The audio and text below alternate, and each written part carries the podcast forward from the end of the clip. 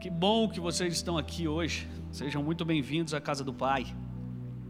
Hoje eu quero falar um pouquinho sobre as colunas da sabedoria, segundo o texto de Tiago, capítulo 3. E que a sabedoria, ela é algo que não vem dos homens, não vem de livros, mas ela vem exclusivamente, única, é, mente de Deus. E é isso que nós devemos buscar, sabe, queridos? É isso que nós devemos nos pautar. Porque nós estamos vivendo numa era onde as pessoas elas falam sem ter o conhecimento de fato, onde as pessoas querem dar suas opiniões, mas sem nenhum tipo de filtro de sabedoria ou de conhecimento. E a internet ela ficou muito acessível para isso. A internet colocou diversas pessoas em palanques, a internet colocou diversos, é, diversas pessoas para estarem ali expondo as suas, é, os seus pensamentos. E isso é muito bom.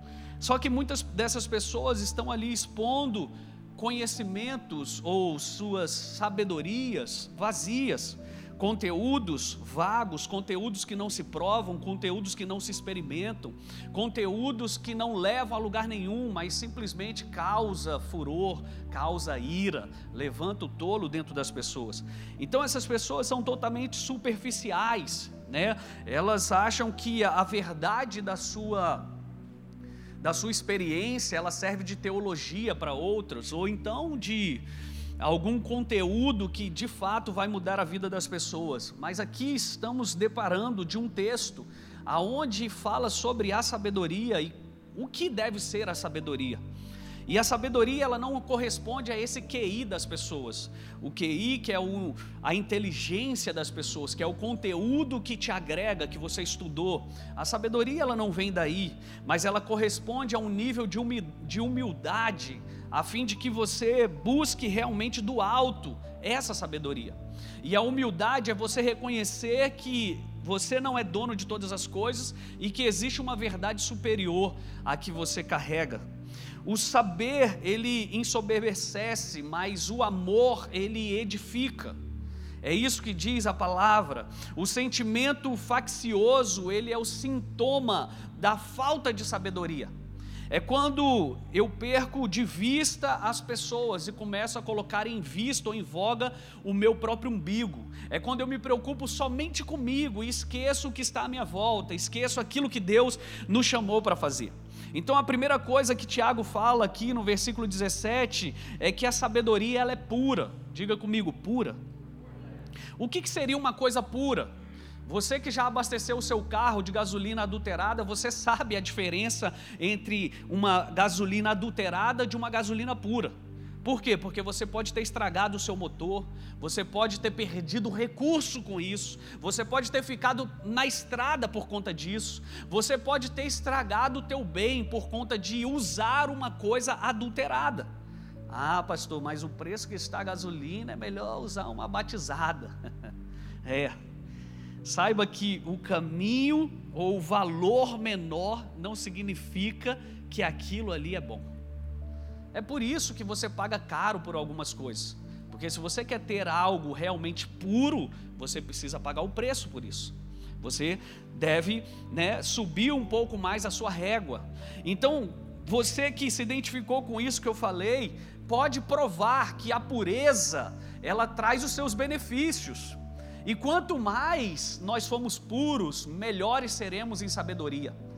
É como a inocência das crianças, e Deus diz assim: Jesus diz assim: Deixai vir as, a mim os pequeninos, não o impeças.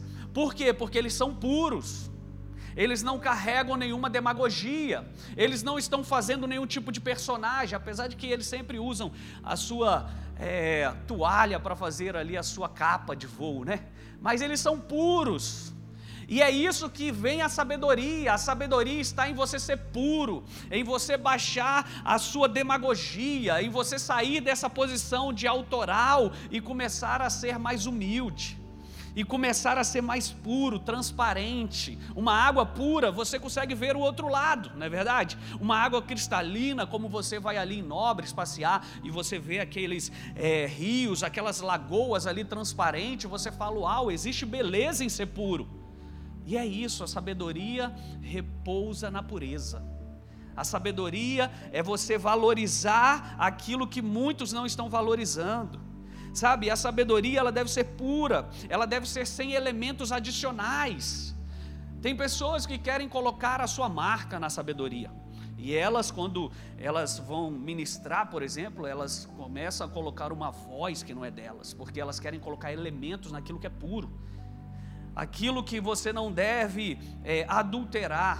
Então a sabedoria pura, ela é sem mistura, ela não se mistura com as coisas. É por isso que não tem como você ser de Deus e ser do mundo.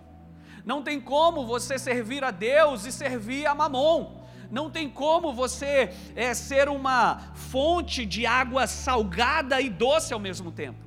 Porque a sabedoria, ela proíbe que você seja alguém que está concorrendo com o próprio Deus. Então você precisa ser uma pessoa sem mistura.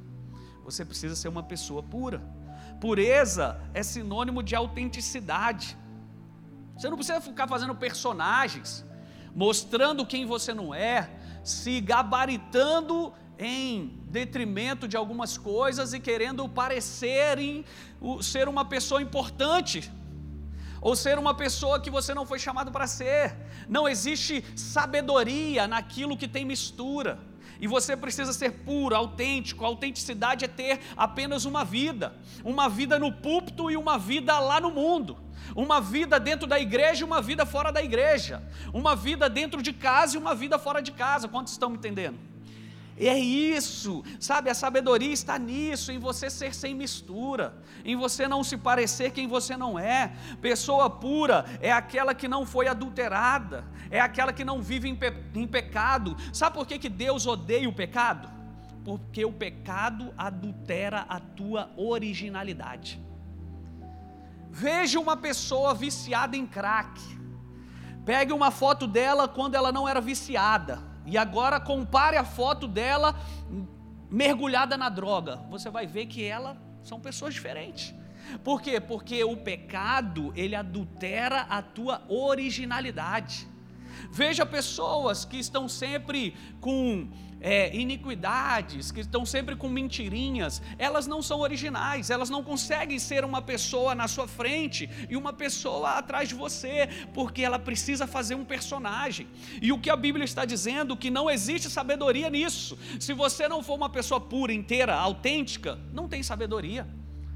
E sabedoria não é livros, mas é a essência do próprio Deus sabe? Então nós precisamos ser uma pessoa autêntica.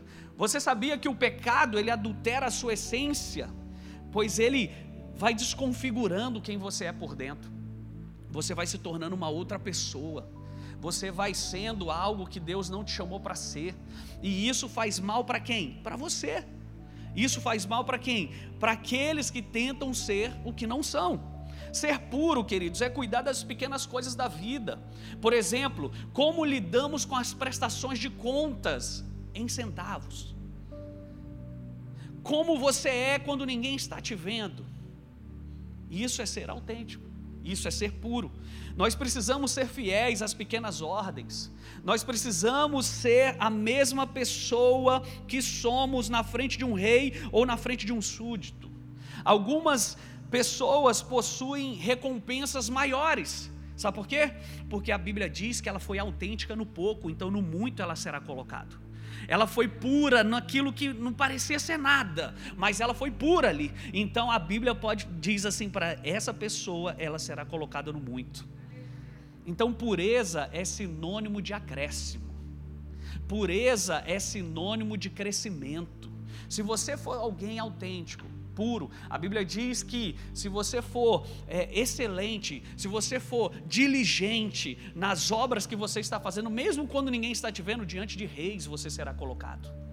Então a pureza te promove. Diga isso para a pessoa do seu lado: a pureza te promove. Então não espere novas ordenanças se você não foi obediente nas pequenas ordens. Se você não é puro nas pequenas coisas, não espere que Deus coloque nas muitas coisas. Existe, esses são os princípios que nos alinham ao nosso destino. O que, que vai te levar ao futuro que Deus tem para você? A sua pureza nas pequenas coisas do seu dia a dia. É você não se perder nisso, é você não tentar se corromper na sua caminhada. Davi, ele foi fiel com seu pequeno rebanho. Ele não abandonou as suas atribuições, mesmo quando ele foi levar queijo para os seus irmãos na guerra. Davi não deixou de cuidar daquilo que Deus tinha colocado nas mãos dele. Eu vejo muitas pessoas hoje que querem ser promovidas, mas não querem ser a promoção para aqueles que estão à sua volta. Eu vejo muitas pessoas com necessidade de ser grandes, mas não querem ser grandes nas pequenas coisas. Davi, ele não abriu mão de quem ele era. Ele pegou um pastor, ele colocou lá para cuidar das ovelhas dele, enquanto ele ia realizar a missão do pai dele. Ou seja, Davi, ele viveu o seu propósito, porque ele rejeitou muitas propostas. Ele foi puro, puro de coração. E é isso que eu e você precisamos aprender, que a sabedoria está nessas coisas, gente. A sabedoria não está nos livros que lemos, no, naquilo que nós buscamos para o nosso intelecto. A sabedoria está nas atitudes que não praticamos no nosso dia a dia.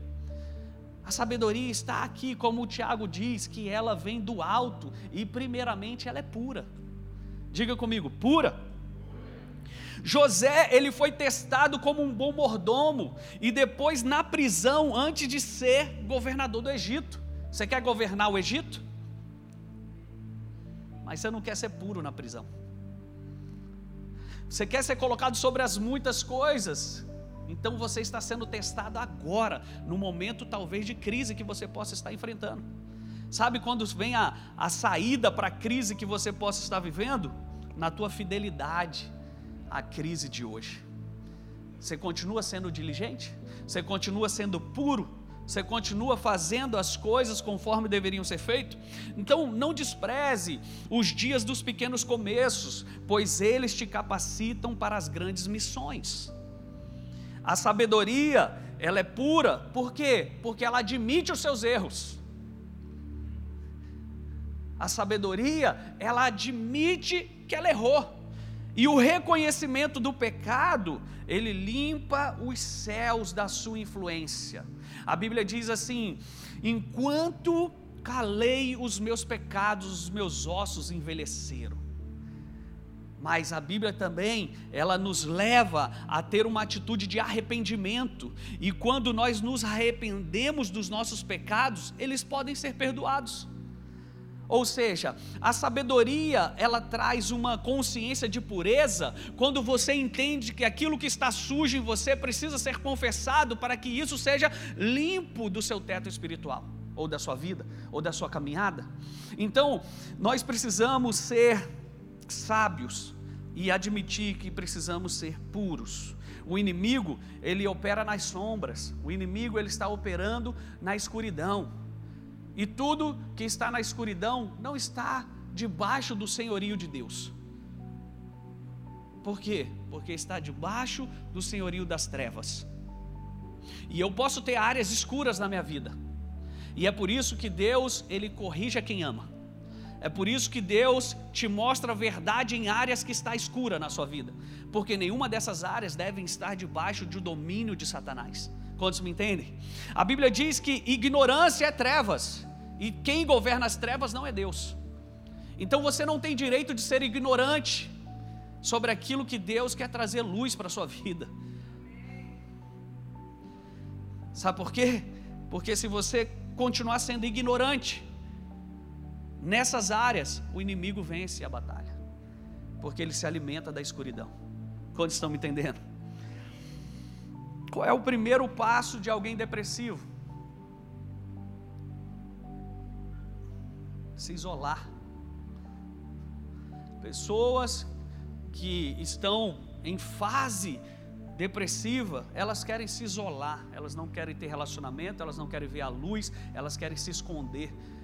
Por quê? Será? Porque se eu te trago para o meu ambiente de força, eu tenho poder sobre você. É por isso que dali surgem os pensamentos de morte, de suicídio, de várias outras coisas. E aí você olha talvez uma janela e fala: Eu vou me jogar daqui, porque minha vida não tem valor. Então eu preciso trazer para a luz, para que eu possa ser curado, para que eu possa ser sarado e estabelecido. O que está na escuridão está sobre a jurisdição de Satanás. Mas o sangue de Jesus nos purifica de todo pecado. Se nós, a Bíblia diz, se nós andarmos na luz, como Ele na luz está, teremos comunhão uns com os outros.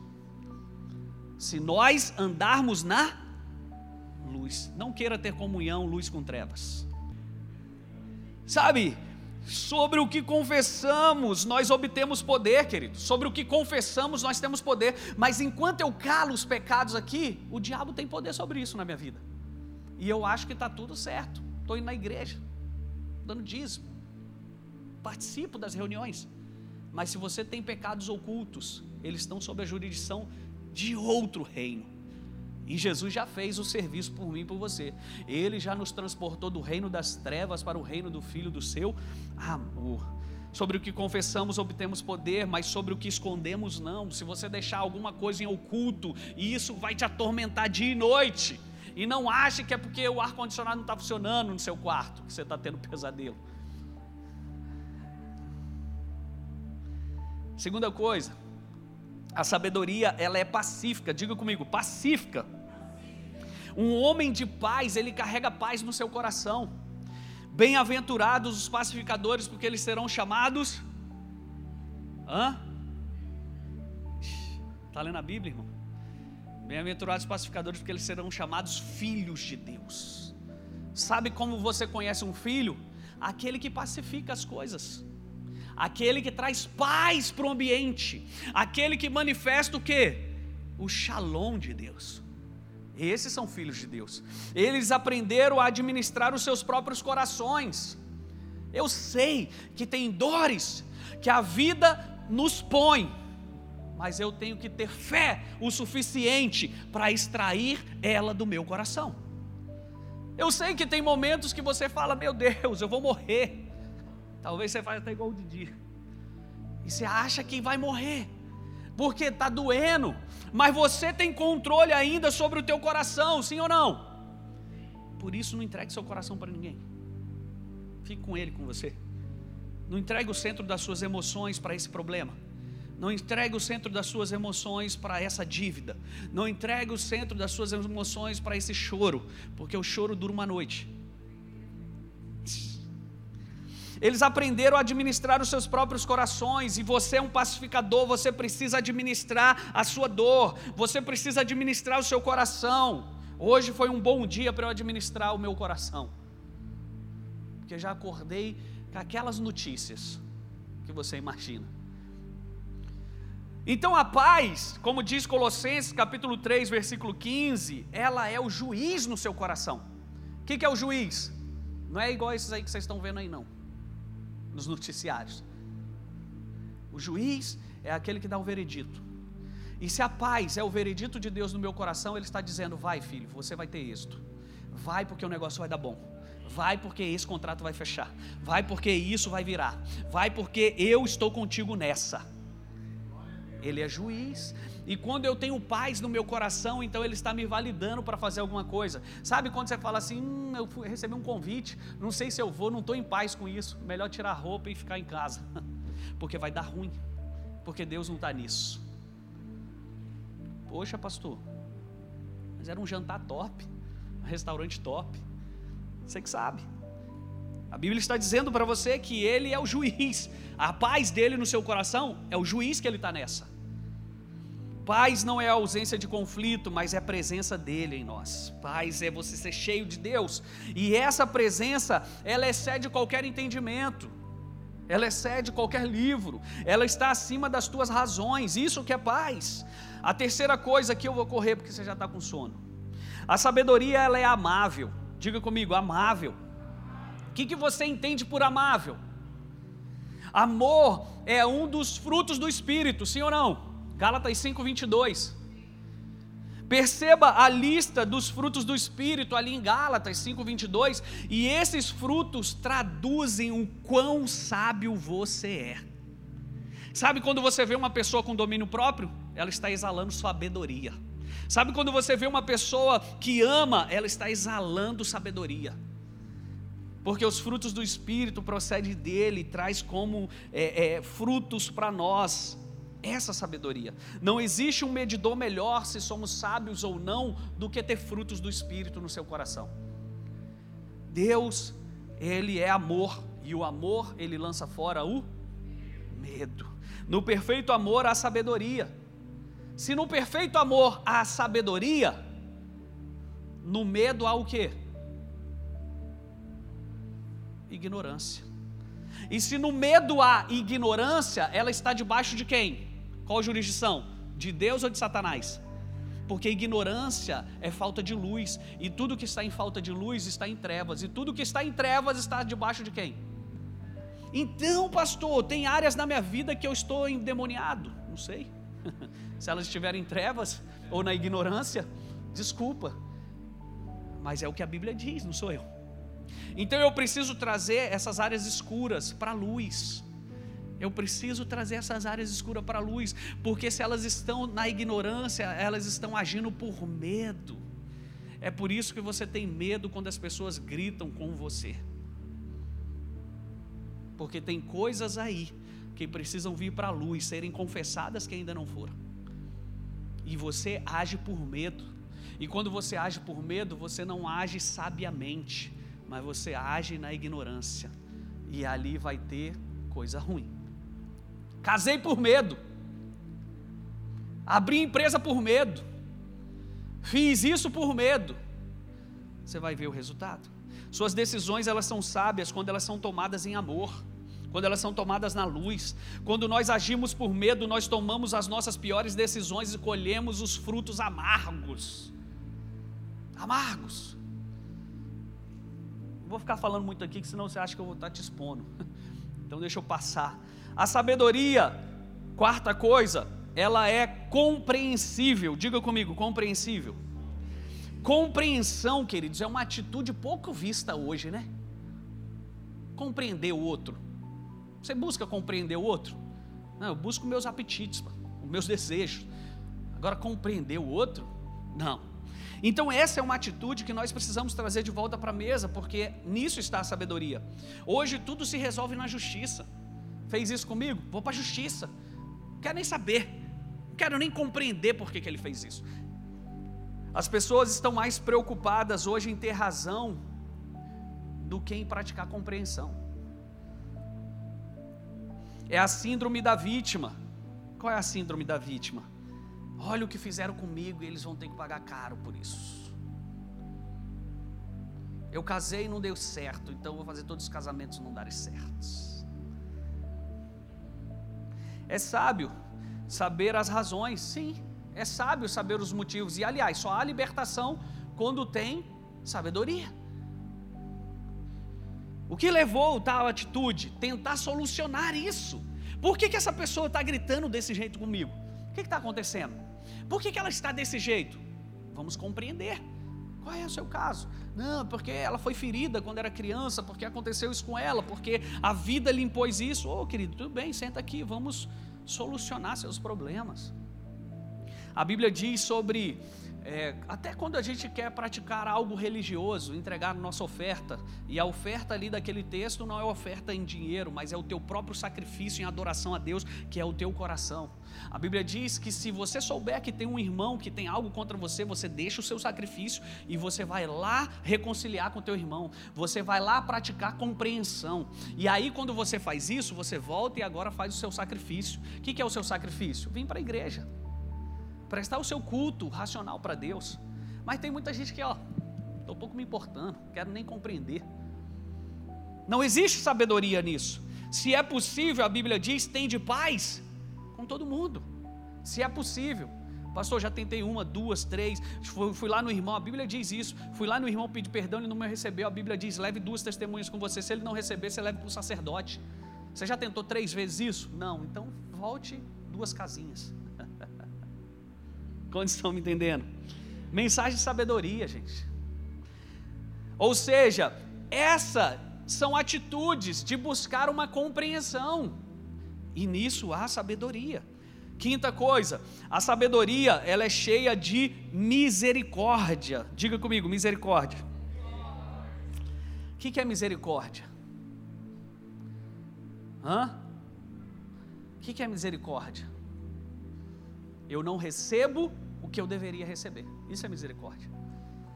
Eu não recebo o que eu deveria receber. Então há sabedoria na misericórdia. Só que muitos de nós queremos a misericórdia só para nós. Não queremos ter misericórdia com as pessoas.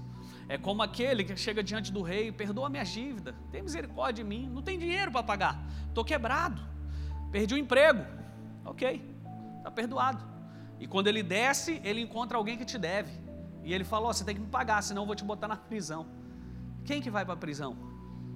Sabedoria está em você ser uma pessoa misericordiosa. Aliás, as bem-aventuranças diz isso: bem-aventurados os misericordiosos, porque eles alcançarão misericórdia. A Bíblia diz lá em Oséias capítulo 6, versículo 6, que é um texto que né, muita gente não sabe que está na Bíblia, pois desejo misericórdia e não sacrifício, diz o Senhor. Eu quero misericórdia e não sacrifício. Então, se você quer ser sábio, pratique misericórdia com as pessoas. Pratique misericórdia com situações. Quantos estão me entendendo? Entenda, a misericórdia, ela nos livra de receber o que nós deveríamos receber. E por isso que nós que estamos em Cristo, nós fomos perdoados por sua misericórdia. Jesus, ele pagou o preço por nós, amém? Ele pagou o preço por você. Isso é misericórdia. É como se você fosse lá e tem o último jogo do campeonato, mas você não vai poder jogar. Alguém entra, joga e você leva a fama. Você ganhou, você é mais que vencedor. É isso que Jesus fez. Isso é misericórdia. Sabedoria é agir com misericórdia para com as pessoas. A Bíblia diz assim: não apague o pavio que fumega. Isso é usar de misericórdia. O que, que, é isso? É a pessoa neófita na fé que está ali reclamando de tudo e de todos, falando mal, e você não vai ali e joga mais lenha na fogueira, mas você joga misericórdia. Estão me entendendo, gente? Por que, que eu estou falando tudo isso? Porque você encontra sabedoria nessas pequenas atitudes. Nessas pequenas atitudes, você é abastecido de sabedoria. E nós precisamos ser sábios. O mundo já tem tolo demais. Amém? Sexta coisa, a sabedoria, ela é imparcial, segundo o texto. Diga comigo. Achei que vocês iam já repetir. Imparcial. Coloca para mim na tela, 1 Reis, capítulo 3, versículo 16. Capi... 1 Reis 3, 16. Certo dia, duas prostitutas compareceram diante do rei, pode passar. Uma delas disse: Ah, meu senhor, essa mulher mora comigo na mesma casa e eu dei à luz um filho, e ela estava comigo na casa. Três dias depois de nascer o meu filho, esta mulher também deu à luz um filho. Estávamos sozinhas, não havia mais ninguém na casa. Certa noite, essa mulher se deitou sobre o seu filho e ele morreu. Então ela se levantou no meio da noite, pegou o meu filho, enquanto eu, tua serva, dormia e o pôs ao seu lado, e pôs o filho dela morto ao meu lado. Ao levantar-me de madrugada para amamentar o meu filho, ela estava, ele estava morto. Mas quando olhei bem para ela de manhã, para ele de manhã, vi que ele não era o meu filho que eu dera à luz. A outra mulher disse: Não, o que está vivo é meu filho, o morto é seu. Mas a primeira insistia: Não, o morto é seu, o vivo é meu. Assim elas discutiram diante do rei. O rei disse: Esta afirma: Meu filho está vivo o seu filho está morto. Enquanto aquela dizia: Não, seu filho está morto e o meu está vivo. Então o rei ordenou: Traga-me uma espada trouxeram, né? Ele ordenou: cortem a criança viva ao meio, dê metade para cada uma delas. A mãe do filho que estava vivo, movida pela compaixão materna, clamou: Por favor, não, meu senhor, dê a criança viva a ela, não a mate. A outra, porém, disse: Não será nem minha nem sua, cortem-ne ao meio. Então o rei deu o seu veredito: Não matem a criança, deem à primeira mulher, ela é a mãe. Só até ali. Diga comigo, imparcialidade. Você tem que ser imparcial. Eu sei que você tem afinidade por algumas pessoas. Eu sei que você torce para algum time. Eu sei que você vibra com alguma coisa na política, mas você precisa ser imparcial, porque a sabedoria está na imparcialidade. Não é isso que nós estamos vendo e vivendo. Por quê? Porque se é do meu time, então para ele pode tudo, para ela nada. Então a sabedoria está aí como exemplo desse texto, aonde o homem mais sábio que já teve nessa terra, e a Bíblia diz que não haverá outro, Salomão, ele age com imparcialidade. E ele não pega a causa de uma nem a causa de outra, e ele resolve com a sabedoria que vem do alto. Quantos estão me entendendo? Então a sabedoria está em ouvir os dois lados e agir com imparcialidade. Sempre que você for aconselhar alguém, sempre que você for sentar com alguém, sempre que você for resolver um problema entre, entre pessoas, existe duas verdades. Uma que te diz, a outra que diz a verdade dela, mas existe a verdade do reino e você precisa ser imparcial. Diga comigo, imparcial. Infelizmente, nos nossos dias, as coisas estão bem parciais, né? As coisas estão bem parciais. Se você é do meu lado, então tudo pode. Mas se não é, se você comete um erro, mas você é a favor da agenda da situação, as consequências são totalmente diferentes da outra parte. Sétima e, uma, e última coluna de sabedoria. A sabedoria é sincera, diga comigo, sincera. Sinceridade é não ter hipocrisia. Uma pessoa sincera é uma pessoa sem cera sincera, sem cera. E uma pessoa sincera é uma pessoa sem máscara. Por quê? Porque lá nos bailinhos de carnavais, lá de Veneza, não tinha as máscaras. Aquilo ali simbolizava o que? Uma outra pessoa. Então por isso que essa palavra, ela é cortada sem cera, porque as máscaras eram feitas de cera. Então uma pessoa sincera é uma pessoa que não carrega consigo duas facetas. Ela não carrega duas caras. Ela é uma pessoa sem nenhuma marca, sem nenhuma máscara, sem nenhuma reserva, sem nenhuma omissão. Sabedoria está em você ser uma pessoa sem omissões. Quantos estão me entendendo? Sinceridade é você ser íntegro, querido. O que é íntegro? O que é uma pessoa íntegra? É uma pessoa inteira. Onde estão as tuas metades? Você não é pizza para ter oito pedaços? Alguns, como Alan, é pizza pequena, brotinho, quatro pedaços só.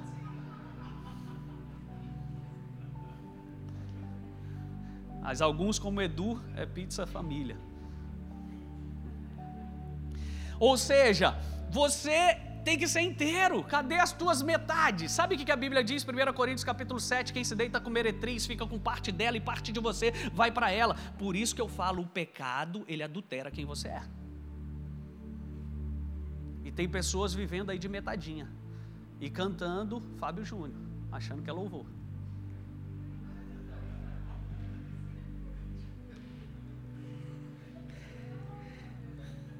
Eu quero achar minha metade, pastor.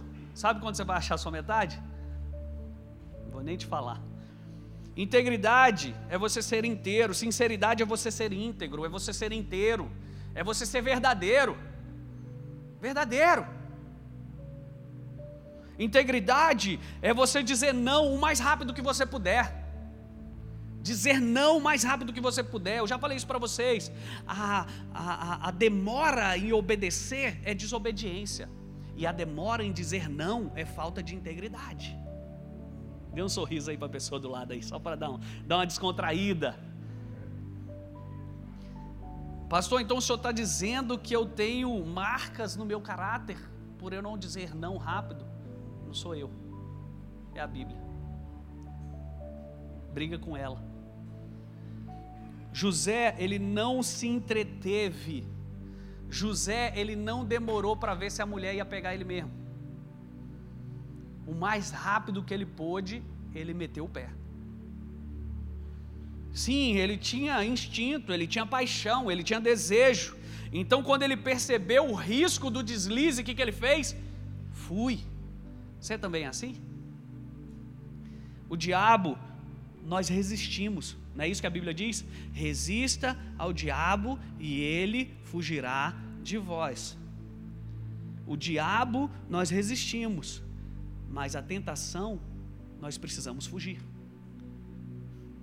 Ela não vai sair se você ficar, ela vai aumentar a sua intensidade até que você peque.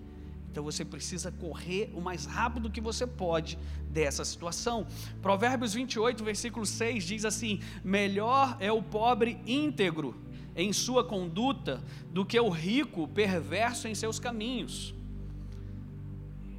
Proteja o palco secreto do seu coração, queridos. Proteja o palco secreto do seu coração. Não encene nele aquilo que você não quer apresentar ao público.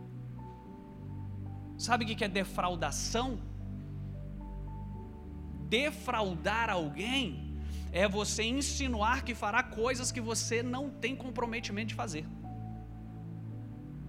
É você dar esperança para a ovelhinha que vai casar com ela e nunca quer casar com ela. Você está defraudando ela. É você colocar as vestes de ir para a guerra e mostrar a carne e não chegar às vias de fato. Você está defraudando o irmãozinho que está em santidade. Posso parar? Ou continuo? Pararei. A raiz da palavra integridade quer dizer inteiro. Quando nós pensamos em uma vida de verdade, não podemos pensar numa vida de metade. Quando pensamos que a vida é de verdade, não pode ser de metade, a metade da maçã. Vou encontrar minha alma gêmea. Vai encontrar com Satanás.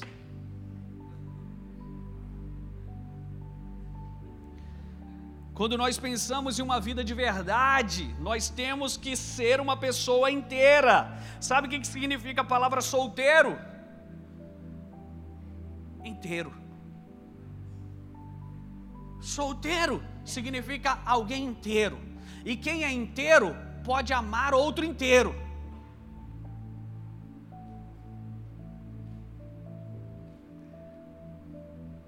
Não, eu estou procurando casar, pastor, para ser completo. Você vai estragar você e ele. Para ser sincero, queridos, não há preço. Para ser sincero, não tem preço, tem valores. Você é uma pessoa de valor ou você é uma pessoa de preço? O que, que você acha? Hã? É, espero, né? Porque preço qualquer um vai ali e paga. Quem tem dinheiro leva. Mas se você tem valor, não é sobre dinheiro, é sobre princípios. Para ser sincero, não há preço, mas valores. E vai desde dizer a verdade, como também não compactuar com erro. O que é compactuar com erro? Eu saber que estão roubando lá na minha repartição e eu fazer vista grossa. Você não está sendo inteiro eu saber que existe alguma coisa ruim aqui acontecendo na minha repartição, que vai contra princípios, valores, que vai defraudar alguém, que vai roubar alguém, que vai tirar algo de alguém, e eu estou ali no meio fazendo vista grossa, não quero saber, não tenho parte com isso. Já compactuou, já deixou de ser inteiro, já deixou de ser sincero, não existe sabedoria em você. Estão comigo? Sabedoria é ser sincero. Sabedoria é ser sincero para dizer a verdade, para pregar a verdade, para viver a verdade. Isso é sinceridade. Ah, não, porque quando eu estou na rodinha X eu me faço, quando eu estou na Y eu sou outra pessoa, quando eu, eu não posso falar a verdade para essas pessoas. Espera aí, que roda que você anda andando aí? Você não pode falar a verdade. Quando estão me entendendo, pode dizer amém. Ia pregar mais coisas, mas vocês estão muito com sono hoje. Vamos ficar de pé.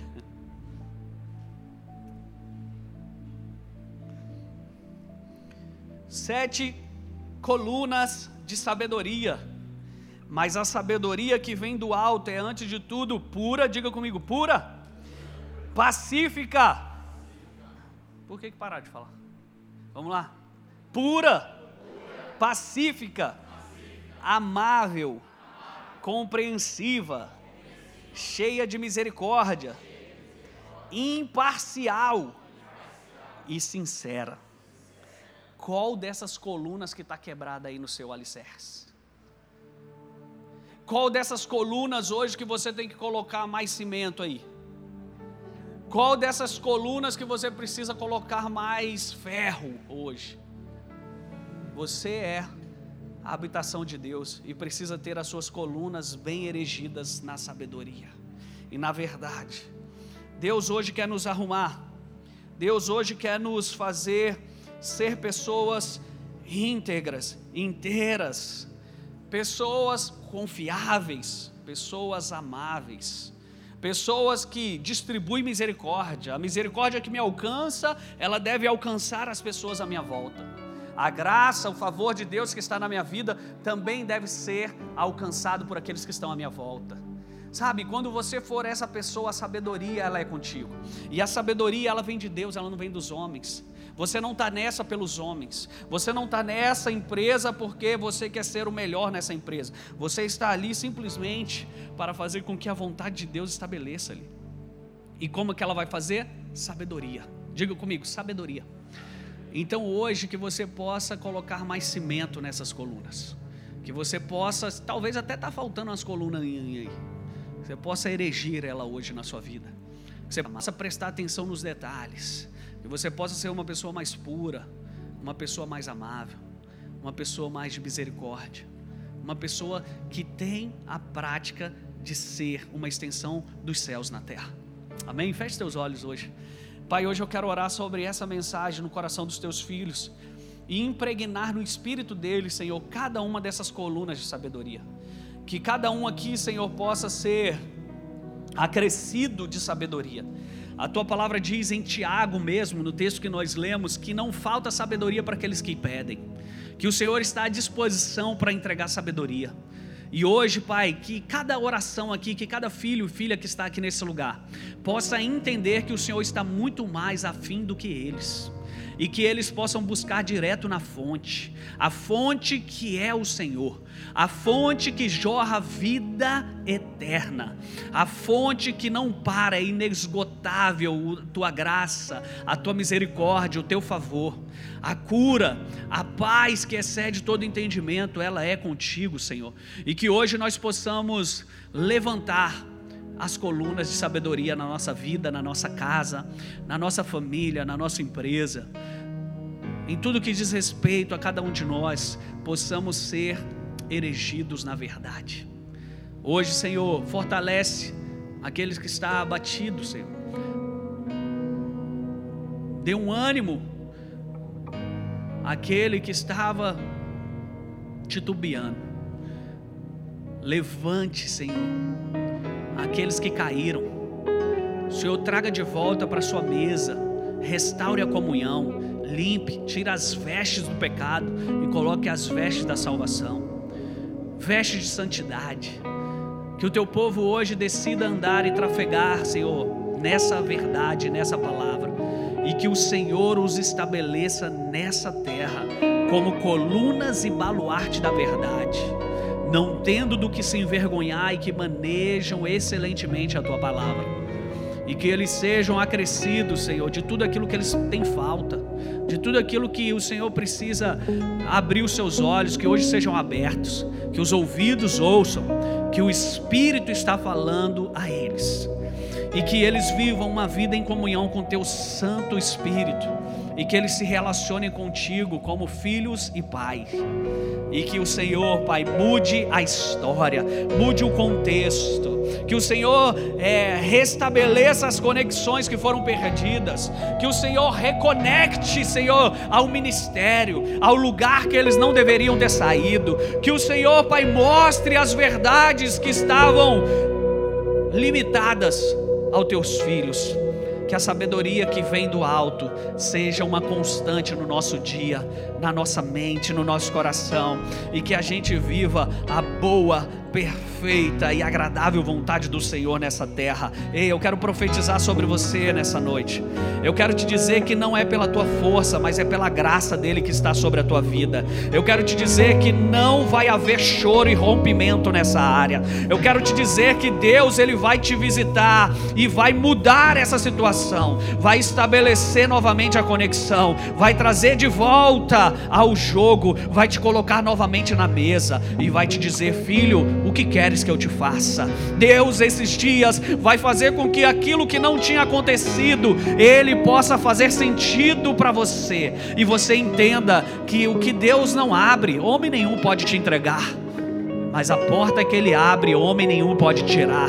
E hoje eu te dou essa palavra: passe pela porta que Deus abriu Passe pela porta que Deus está abrindo na tua vida, porque existe vida e vida em abundância para você do outro lado. Existem coisas que você não sabia que estavam separadas para você, e essa é a porta que vai te conectar. Parece feia, parece pequena, não satisfaz os desejos que eu tinha, mas Deus está te dizendo: passe por ela, porque ela é grande em comprimento, ela é larga no seu tamanho e ela vai fazer você prosperar sobre toda boa obra. O Senhor está te entregando entregando chaves nesses dias, chaves e insights poderosos para você mudar de uma vez por todas a situação que é cíclica, que é cíclica, que não rompe. Hoje o Senhor quer te fazer crescer em espiral. A volta maior está à sua frente à frente estará outra volta maior, e assim você vai subir e crescer de glória em glória, de fé em fé. Deus está te estabelecendo como um espiral dos céus para a terra. Você vai crescer com isso tudo. Não veja esses com esses olhares acusadores, mas veja hoje com os olhares misericordiosos. Seja compreensível. Seja compreensível com você. Compreenda que ainda não é a fase para isso. Compreenda que ainda não é o momento para o acesso. Compreenda que você já venceu muitas etapas, muitas barreiras. Compreenda que você ainda não está pronto em sua plenitude.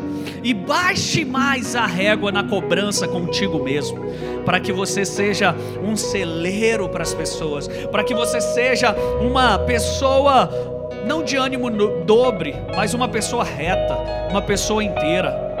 Então pare de se acusar e compreenda a tua fase, compreenda o que você está vivendo, o que você está atravessando, e não queira viver num lugar que não é seu, não queira ir para uma fase que ainda não te cabe.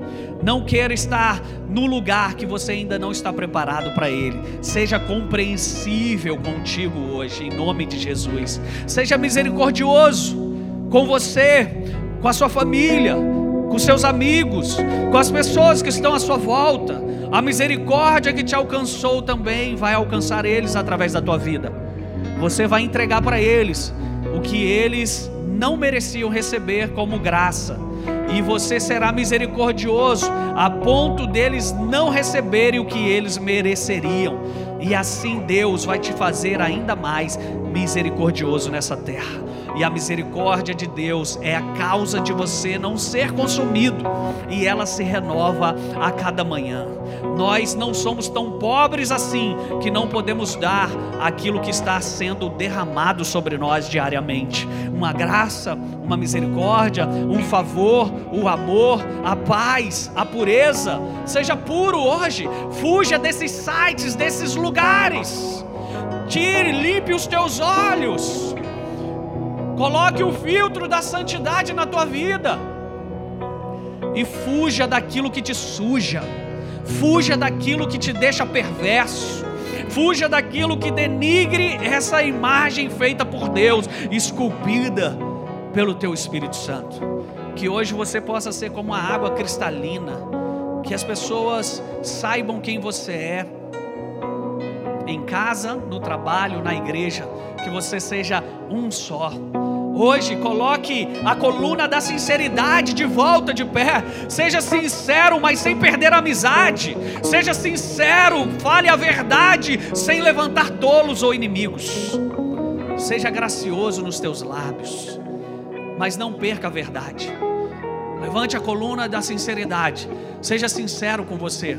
Você sabe que talvez isso não é para sua vida, então não queira aquilo que não te pertence. Não queira aquilo que não é seu. Seja sincero com os da tua casa. Fale para o teu esposo, fala para a tua esposa. Fale verdades. Seja inteiro, íntegro, não em pedaços. E que a vida ela vai te dar tudo aquilo que você almeja que ela te dê e que essas colunas elas vão te sustentar em qualquer dia mal, que essas colunas vão te estabelecer em qualquer tempestade, que essas colunas vão te deixar intacto, mesmo quando a chuva vier, que essas colunas te deixarão fortes, mesmo no dia fraco, que essas colunas te deixarão vigoroso mesmo quando a velhice bater a tua porta, que essa coluna fará de você alguém confiável, alguém em quem as pessoas se inspiram. Que essas colunas te deixarão à mostra para que Deus possa honrar o que Ele colocou na tua vida e as pessoas veem em você esse porto seguro. Você é a boa mensagem de Deus para essa terra. Sobre você, Ele derramou o seu espírito e a tua graça e o teu favor é uma constante. Força e honra estão nos teus braços e verdade estão nos teus lábios. Hoje eu te abençoo para esse tempo de frutificar, esse tempo de ser estabelecido, esse tempo de vencer desafios. Sim, vencer desafios. Deus é contigo. Deus é contigo e a tua palavra diz: se ele é por você, quem poderá ser contra você? Hoje o mundo pode até estar te imprimindo uma realidade que não é sua mas Deus sabe os planos que Ele fez para você planos de paz, planos de futuro, planos de sucesso, para que você tenha um bom futuro e Deus, Ele honre a tua vida, honre a tua entrega e te estabeleça como essa coluna na terra. Levante suas mãos hoje por um instante, deixa o Espírito ministrar o teu coração nessa noite. Não saia dessa atmosfera sem que o Espírito imprima em você o que você veio buscar nesse lugar.